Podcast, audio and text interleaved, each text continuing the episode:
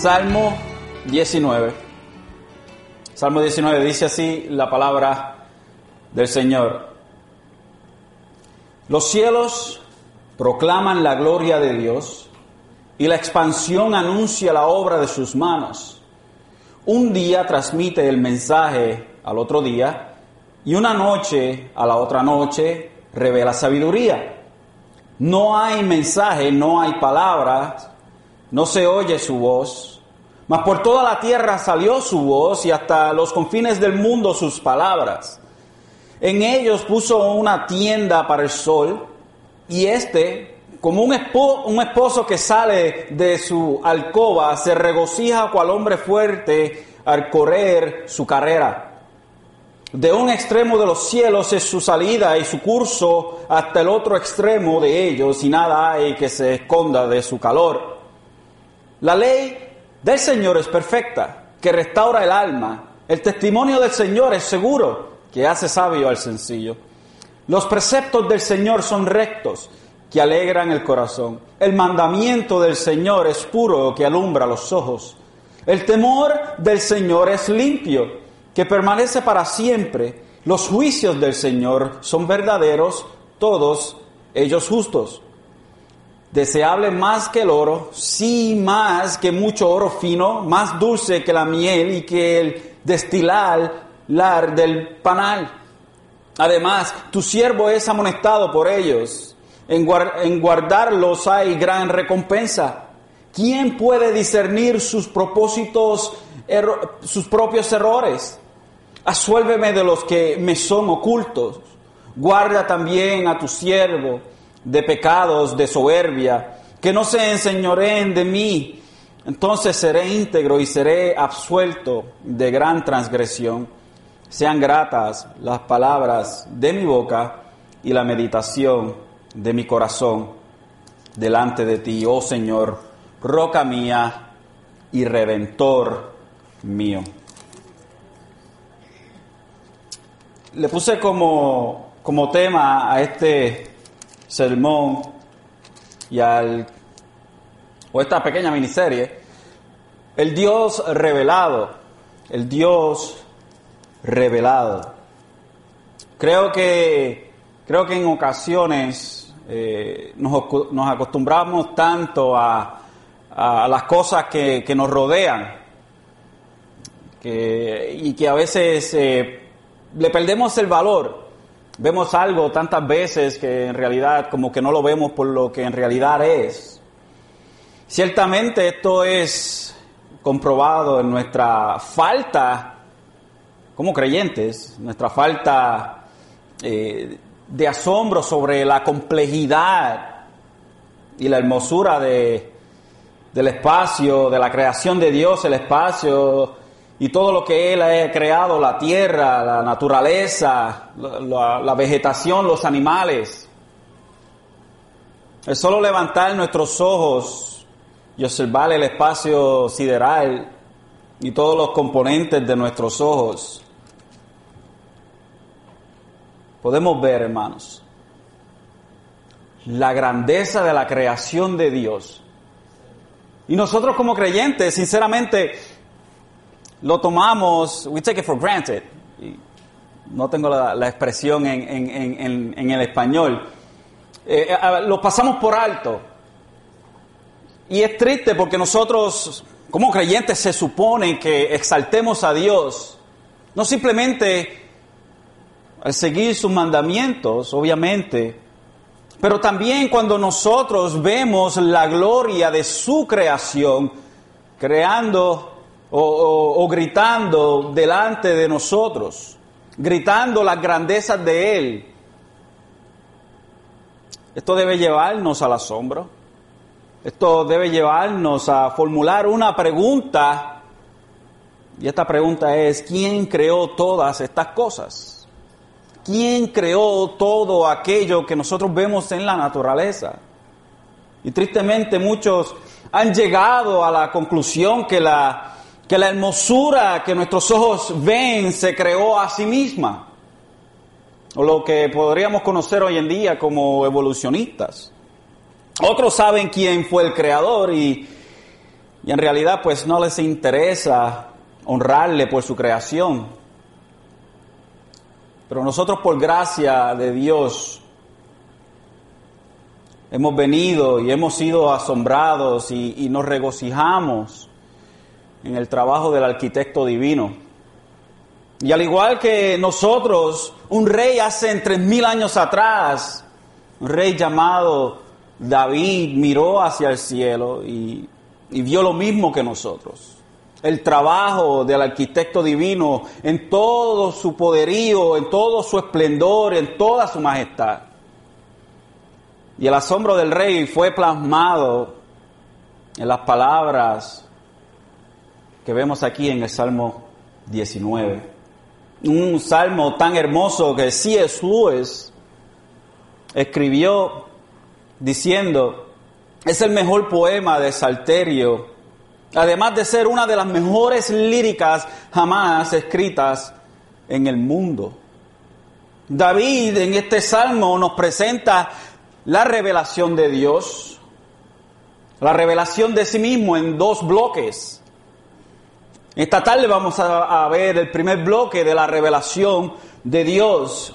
Dios se ha revelado al hombre en la creación, lo que nosotros llamamos como la revelación general.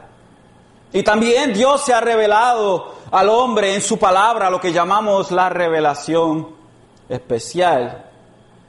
Así que esta tarde vamos a estar estudiando estas dos formas de revelación.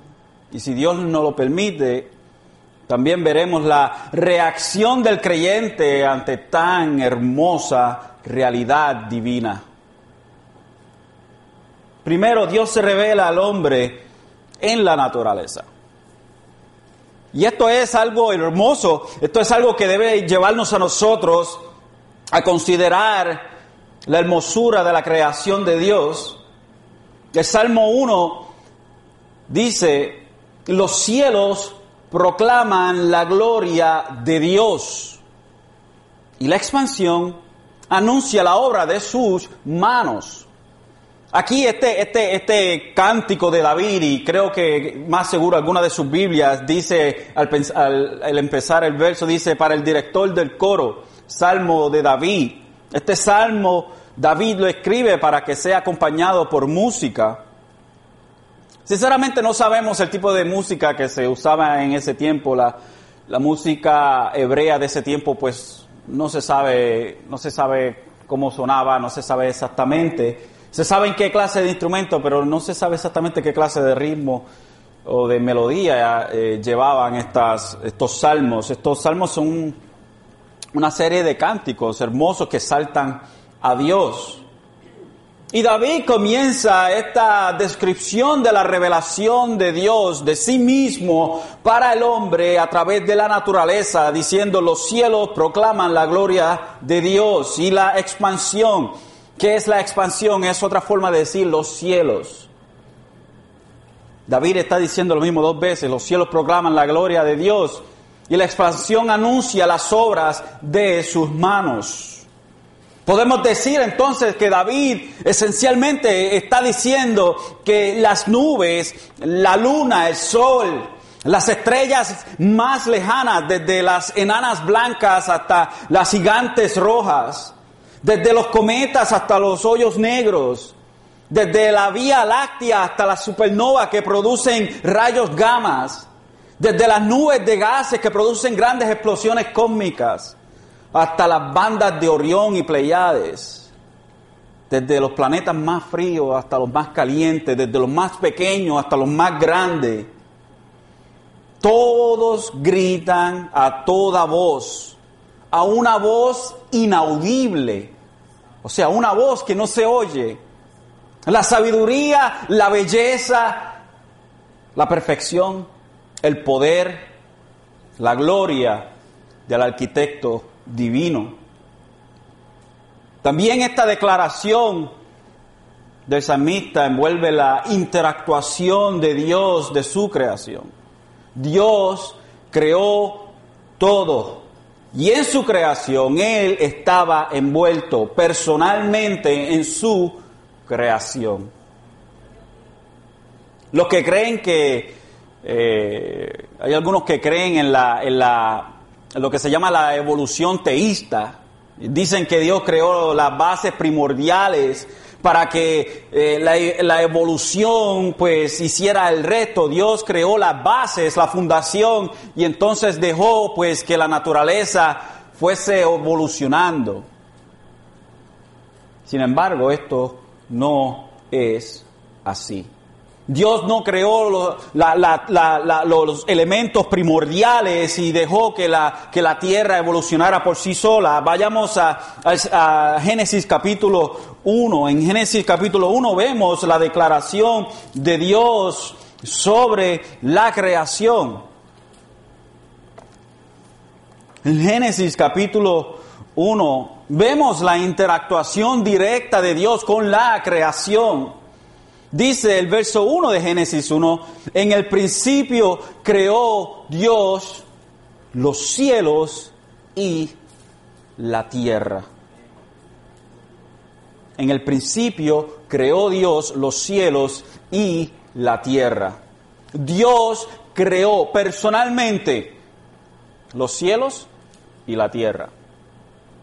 Aquí el autor, obviamente, el Espíritu Santo, pero a través de, del, del, lápiz o de la pluma de, de, Moisés, escribiendo en el primer versículo que vemos en la Biblia, en el libro de Génesis. En Génesis es orígenes. En el libro de los orígenes nos, dice, nos da un pequeño sumario, una, una un pequeña, eh, eh, ¿cómo se dice? Uh, summary eh, de lo que va a hablar el resto del libro. En el principio creó Dios los cielos y la tierra y entonces del verso 2 en adelante vuelve hacia atrás y empieza a darnos detalle por detalle cómo Dios creó los cielos y la tierra. Empezamos con la premisa de que Dios creó los cielos y la tierra, entonces vamos a explicarles a ustedes cómo fue que Dios creó los cielos y la tierra el Espíritu Santo a través de Moisés, llevando este libro de orígenes y enseñándonos a nosotros, a través de la palabra, la hermosura de la creación, el envolvimiento de Dios en su creación, que no fue simplemente un hecho primordial y la, y la creación tomó la, o como dicen eh, por ahí, la madre naturaleza tomó control del resto de las cosas y creció ella sola. Dios creó los cielos y la tierra.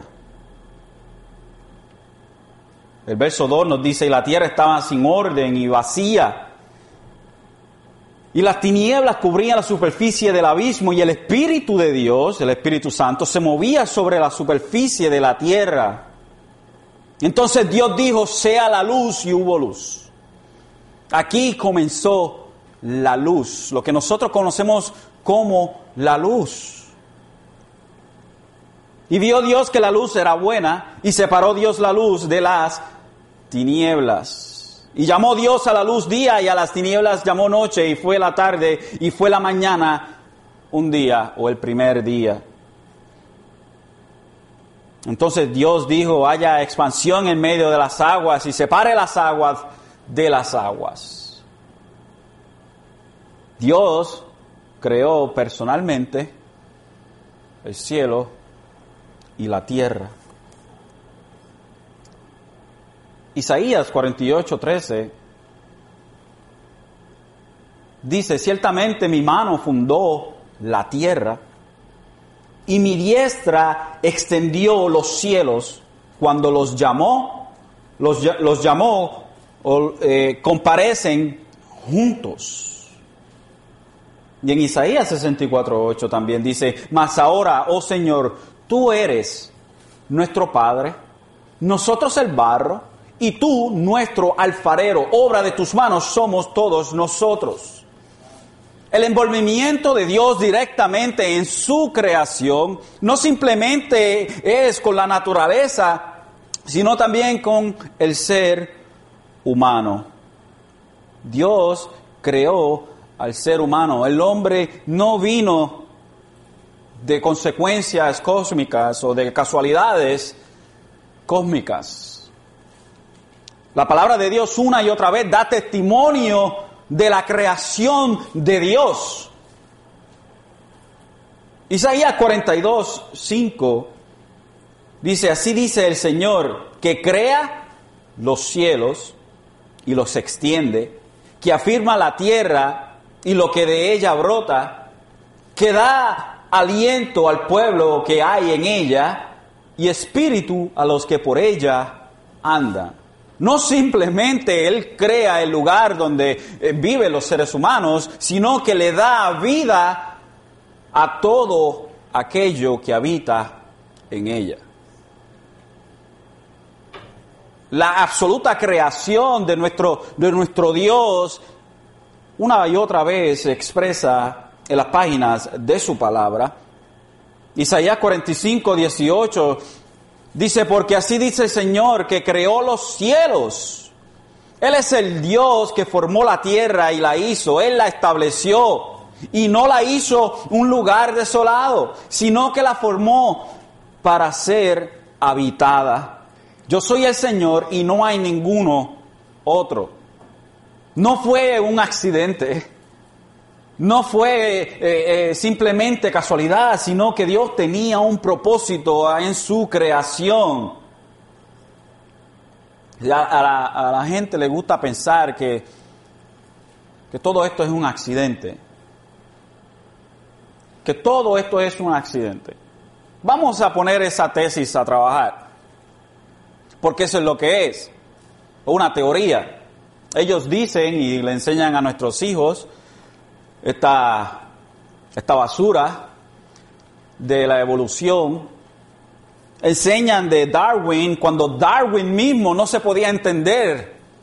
Era un hombre lleno de dudas, era un hombre que tenía un montón de conflictos y él mismo no creía lo que escribió. Y de este hombre, de Darwin, el darwinismo, lo que nosotros conocemos como la evolución, es que se se le enseña a nuestros hijos en las escuelas. Y la ciencia se supone, ellos dicen esto es el proceso científico, pero la ciencia, el proceso científico tiene que ser observable y tiene que ser repetido para hacer ciencia. Tú tienes que observar eso y reproducir eso de nuevo. Sin embargo, ellos no pueden ni observar el principio, ni pueden reproducir el principio, así que en otras palabras ellos están enseñando una teoría. Ellos, por fe, creen en la evolución. Y ellos dicen que ellos no quieren enseñar el creacionismo porque es una fe, porque nosotros no vimos a Dios crearlo. Y ellos están en el mismo bote que nosotros. Nosotros no negamos que en nuestra fe nosotros no vimos a Dios crear, su palabra nos lo dice a nosotros y nosotros creemos su palabra por fe. Y ellos están en el mismo bote, no pueden reproducir el principio y no pueden observarlo. Así que ellos por fe creen en la evolución.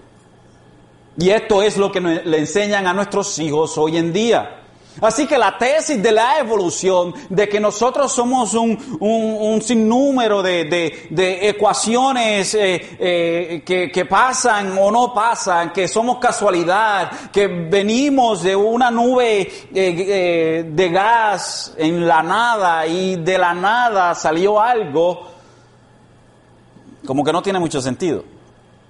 Creo que es más fácil decir, por modo de evidencia, de que hubo un diseñador y hubo un arquitecto y hubo un creador. Sin embargo, el hombre trata de tapar esto con su mano. Se me acabaron las baterías del, micrófono, voy a tener que gritar más todavía.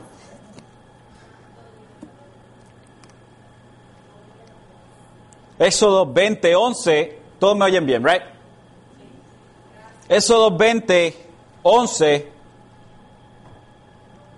dice, porque en seis días hizo el Señor los cielos y la tierra, y el mar y todo lo que en él eh, o en ellos hay, y reposó en el séptimo día, por tanto el Señor bendijo el día de reposo y lo santificó. En seis días de 24 horas Dios creó los cielos y la tierra. En seis días. Y el séptimo día dejó de crear. Y es interesante, hermanos, cómo es que la palabra sin ninguna clase de ambigüedad, sin ninguna clase de error, sin ninguna clase de, de, de, de, eh, cosa, como diríamos nosotros, sin ninguna cosa rara. Dice directamente que Dios creó los cielos y la tierra y las cosas que en ella habita. El Salmo 102, 25 dice, desde la antigüedad, tú fundaste la tierra y los cielos son la obra de tus manos.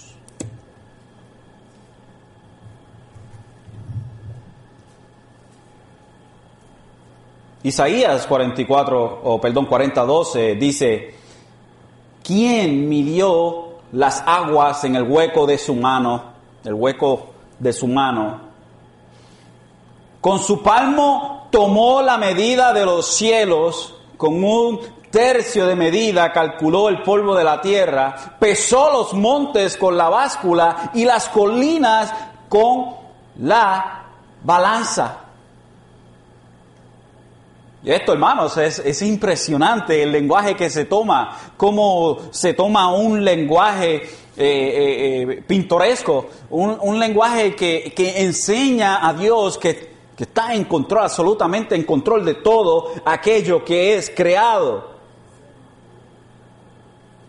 Isaías 40, 22 dice, Él es el que está sentado sobre la redondez de la tierra, cuyos habitantes son como langostas, o lo que nosotros diríamos como los saltamontes. Yo no sé, aquí pues nosotros no vemos ese tipo de cosas, pero en, el oriente se dan eh, invasión de langostas, donde hay millones y millones y millones de, saltamontes que cogen la vegetación de un lugar y completamente lo destruyen. Y dice aquí, cuyos habitantes son como langostas. Él es el que extiende los cielos como una cortina y los despliega como una tienda para morar. Y mire qué interesante porque hasta no mucho tiempo atrás, antes de Cristóbal Colón, la gente pensaba que la tierra era plana. La tierra era plana, decía el hombre. Sin embargo, la palabra de Dios, antes de que el hombre descubriera que el globo terráqueo era un globo, Isaías ya nos decía, Él es el que está sentado sobre la redondez de la tierra. Antes de que el hombre descubriera esto, ya en la palabra Dios había dado evidencia de que la tierra era redonda.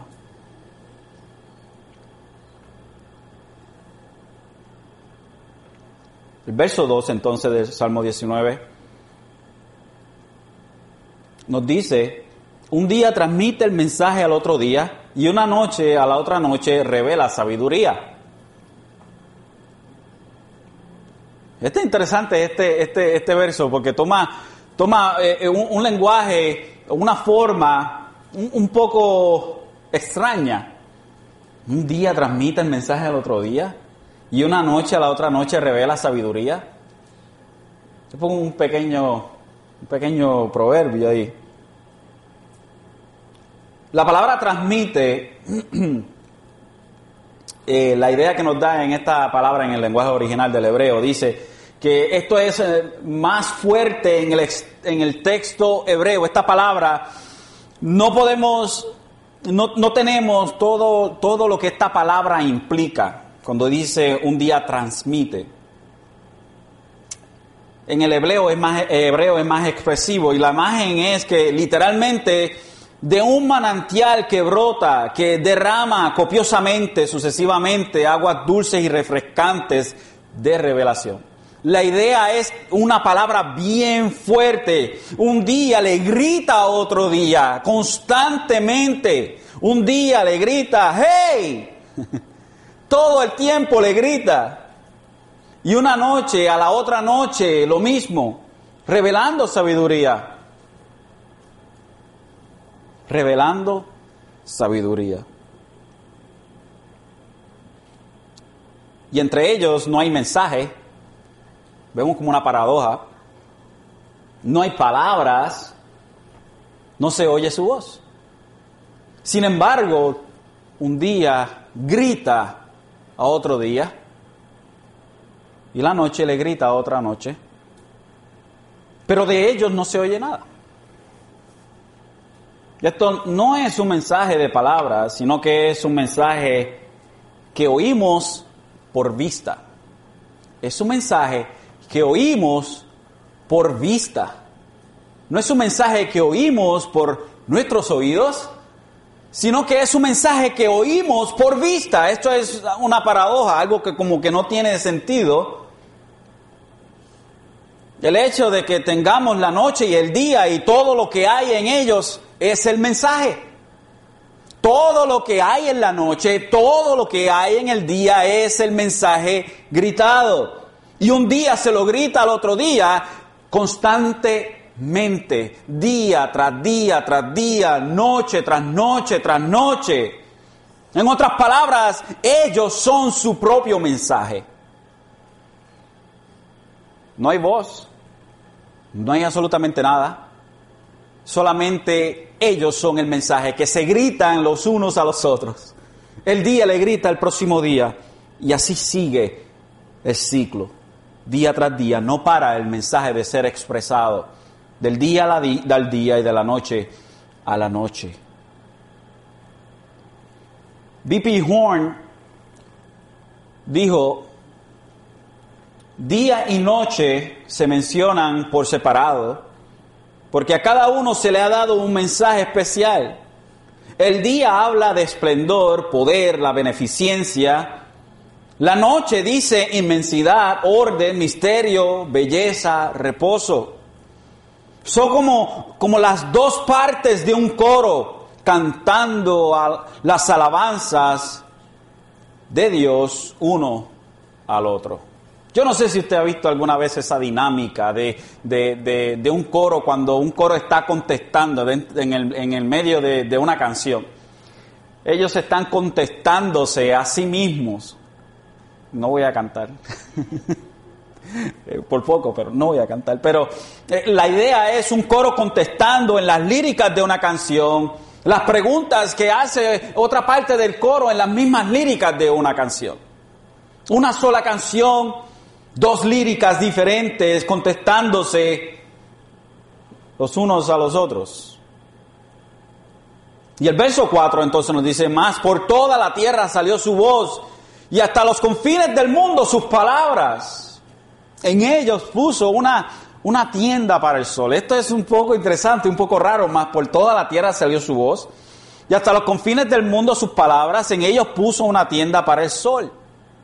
El mensaje visto es oído por todos hasta los lugares más recónditos de la tierra. Ven el mensaje dicho. Ven el mensaje dicho. Todos en el planeta Tierra somos copartícipes del día y de la noche. Así que el mensaje corre por todos lados, porque todos experimentamos el día y la noche, aunque no lo veamos. Puede todo el mundo en el planeta, en el planeta Tierra ser ciego y con todo y eso, la verdad del mensaje que habla el día y que habla la noche es impresionante. Aquí el salmista habla del cielo como la morada del sol. Dice, dice, en ellos puso una tienda para el sol. Una tienda es a tent. Lo que nosotros, como una carpa, lo que se usaba en los tiempos de antes para, para vivir.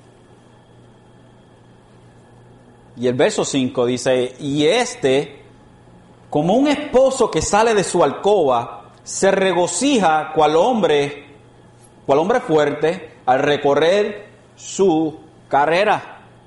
De un extremo de los cielos es su salida y su curso hasta el otro extremo de ellos, y nada hay que se esconda de su calor. Es un retrato interesante que presenta el salmista, es sencillo y este vocabulario de imagen, el salmista personifica el sol, habla del sol como si el sol fuese eh, una persona, como si fuera un esposo, un hombre fuerte, quien durante la noche descansa y durante el día se goza en correr a través de los cielos. Dios al sol le ha asignado un lugar, un lugar de ocupación y su curso para correr. Todo el cielo es solo tienda y su pista. Sí, hasta, hasta hace poco se descubrió que el sol va como como que arrastrando nuestro sistema solar desde un lado del universo hasta el otro lado del universo. Y ya el salmista hablaba de esto, el sol corriendo de un extremo hasta el otro extremo. Pero lo interesante de esta imagen que el, que el, que salmista nos presenta a nosotros del sol es que alguien lo puso en el cielo. Alguien puso a este gran gigante que corre de un extremo del cielo hasta el otro, hasta el otro. Y ese es Dios. Dios ha revelado al hombre que Él es el creador de todo. El creador de, de, de, lo que se ve y de lo que, y de lo que no se ve. El salmista lo hace bien claro.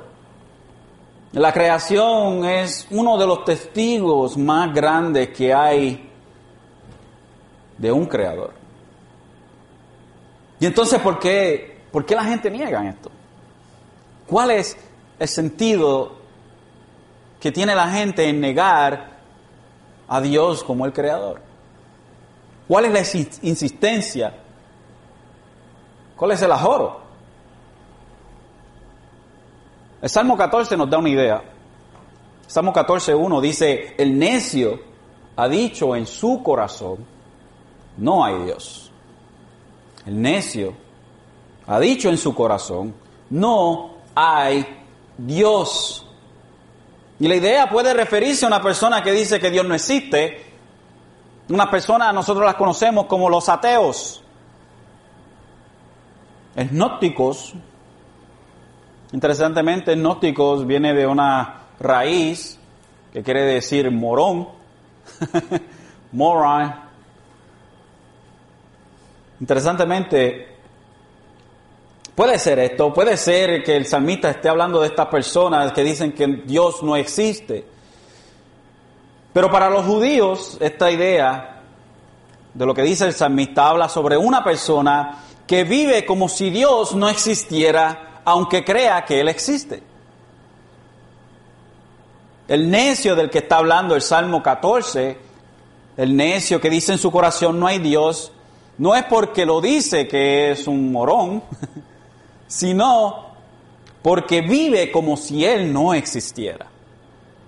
Si podemos decir Dios existe, Dios existe, pero si nosotros vivimos como si Dios no existiera, pues eso nos hace más torpe de lo que en realidad somos, o de lo que en realidad nos vemos. Entonces el salmista dice, el necio ha dicho en su corazón, no hay Dios. Vamos a Romanos y vamos a ver el problema.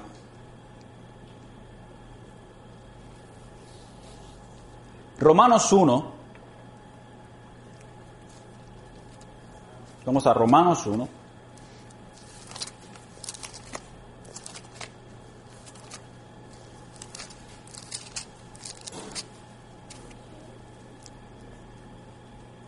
Y vamos a, comenzar desde el verso 19. Dice, porque lo que se conoce acerca de Dios es evidente dentro de ellos, pues Dios se lo hizo evidente. Aquí está hablando de la conciencia del hombre. Porque desde la creación del mundo, sus atributos invisibles, su eterno poder y divinidad, se han visto con toda claridad, siendo entendidos por medio de lo creado, de manera que no tienen excusa. Dios ha demostrado su poder, se ha demostrado a sí mismo a través de la creación. Y el hombre no tiene ninguna excusa. Pues aunque conocían a Dios, no le honraron como a Dios ni le dieron gracias, sino que se hicieron vanos en sus razonamientos y su necio corazón fue entenebrecido. Profesando ser sabios, se volvieron necios. Aquí vemos la misma idea que vemos en, en el Salmo 14.1. Y cambiaron la gloria del Dios incorruptible por una imagen en forma de hombre corruptible, de aves y de cuadrúpedos y de reptiles.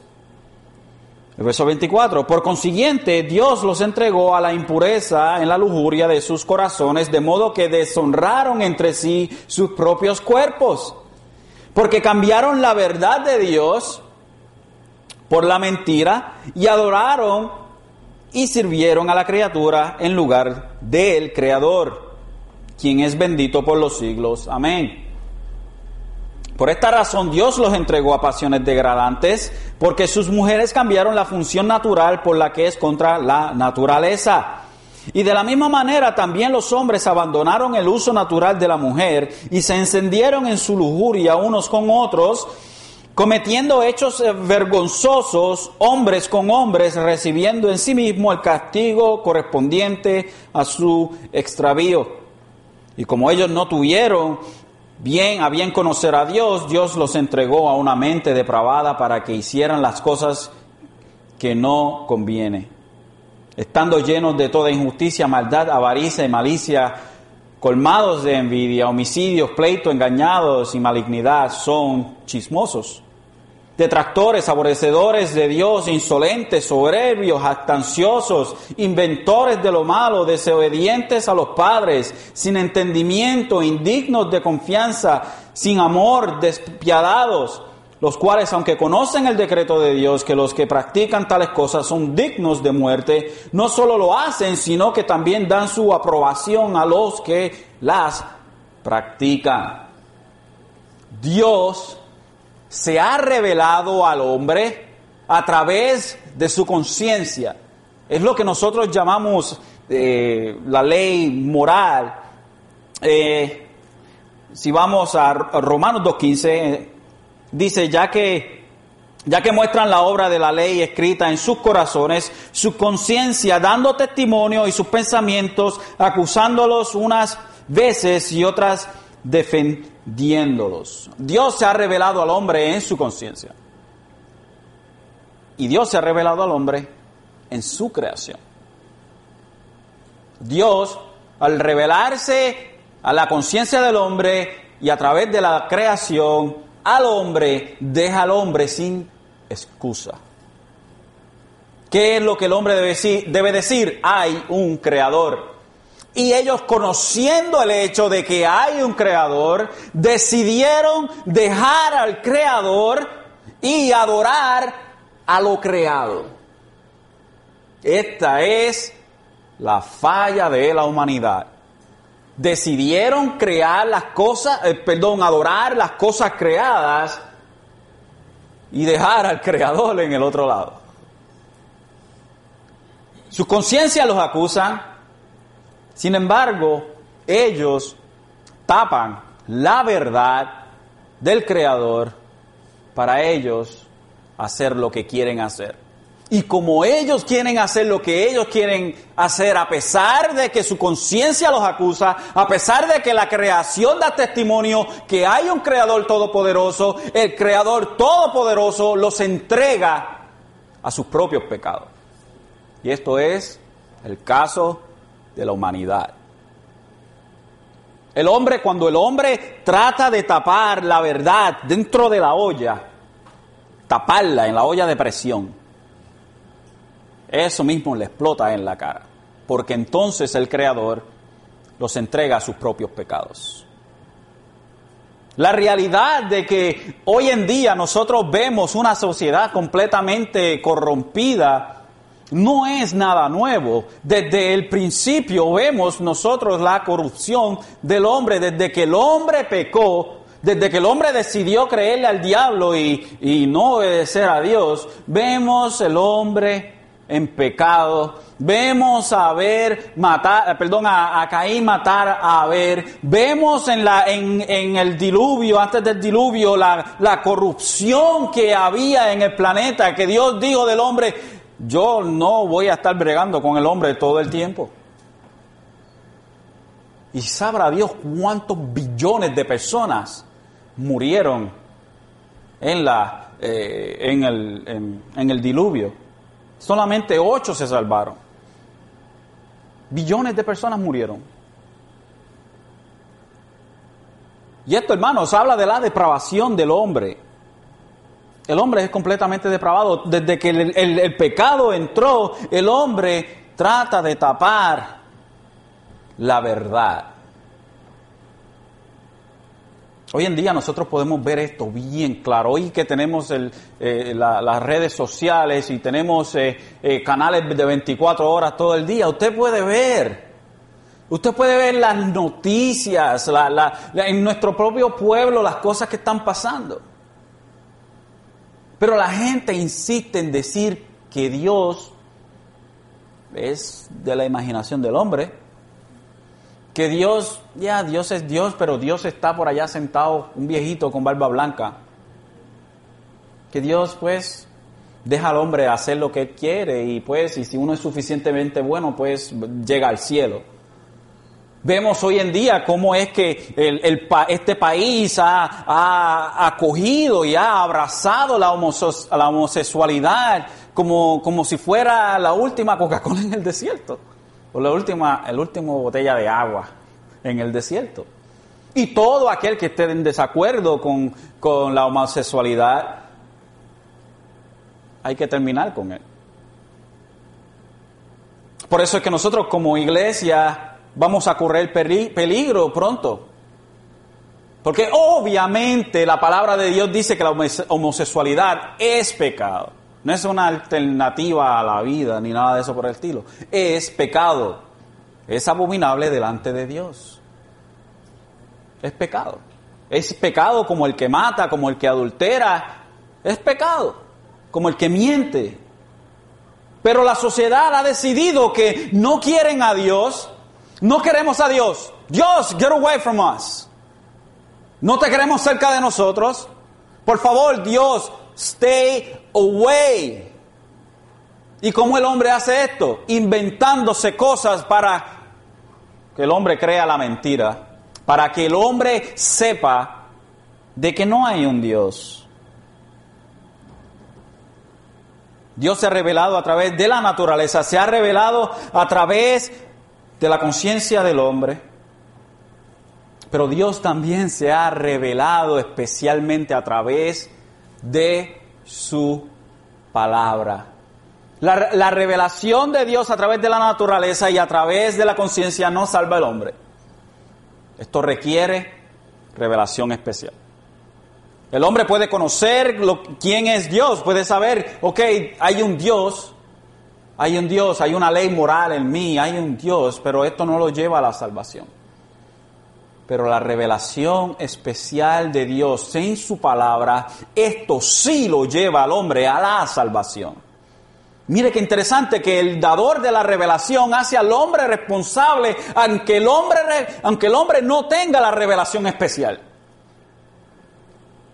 Es responsable. Y Dios así creó su estándar. Nosotros no somos quien para argumentar ese hecho.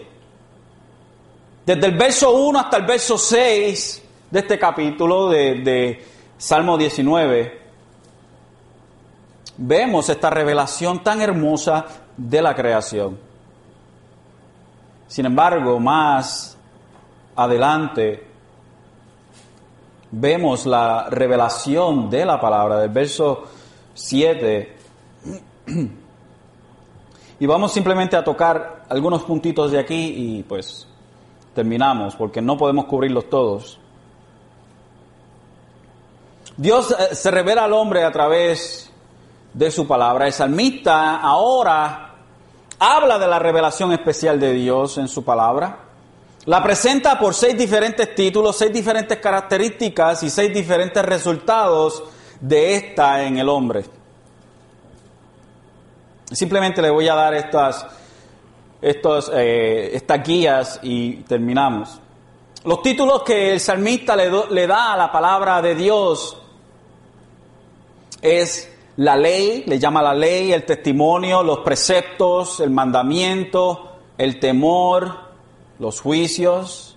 Las características de la palabra es que es perfecta, es segura, es recta, es pura, es limpia, es verdadera. Y los resultados en el hombre es que restaura el alma, hace sabio al sencillo, alegra el corazón, alumbra los ojos, permanece para siempre y todo o toda ella es justa. Es lo que el salmista dice en el verso 7, la ley del Señor es perfecta, que restaura el alma, el testimonio del Señor es seguro, que hace sabio al sencillo. Los preceptos del Señor son rectos, que alegran el corazón. El mandamiento del Señor es puro, que alumbra los ojos. El temor del Señor es limpio, que permanece para siempre. Los juicios del Señor son verdaderos, todos ellos justos. Y en el verso 10 dice, deseable más que el oro, sí, más que mucho oro fino, más dulce que la miel que, que la miel, el que el y que el destilar, destilar del panal. Es la revelación especial de Dios. Y esto lo vamos a ver la semana que viene. No quise traerlo todo de un cantazo porque creo que, que, hubiese tomado de, de la enseñanza. Y la semana que viene vamos a ver la revelación especial de Dios en su palabra y la hermosura y la completa y lo completa que es la palabra de Dios, que no le falta nada, que es suficiente para todo, que no hay que añadírsele ni hay que quitarle. Así que esperamos nosotros que nuestro Señor nos dé sabiduría para poder llevar a cabo una exposición que sea fiel al texto, para que podamos nosotros explorar las profundidades de la revelación especial de Dios. Así que en esta tarde inclinemos nuestros rostros.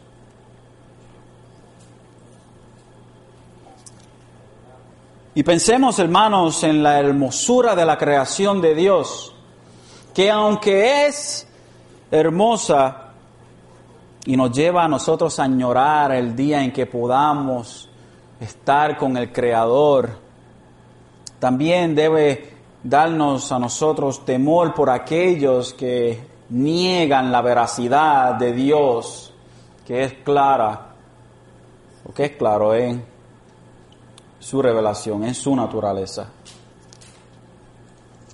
Que podamos pensar y, decir gloria a Dios en las alturas, el cual nos ha hecho a nosotros y nos ha creado para la gloria de su nombre.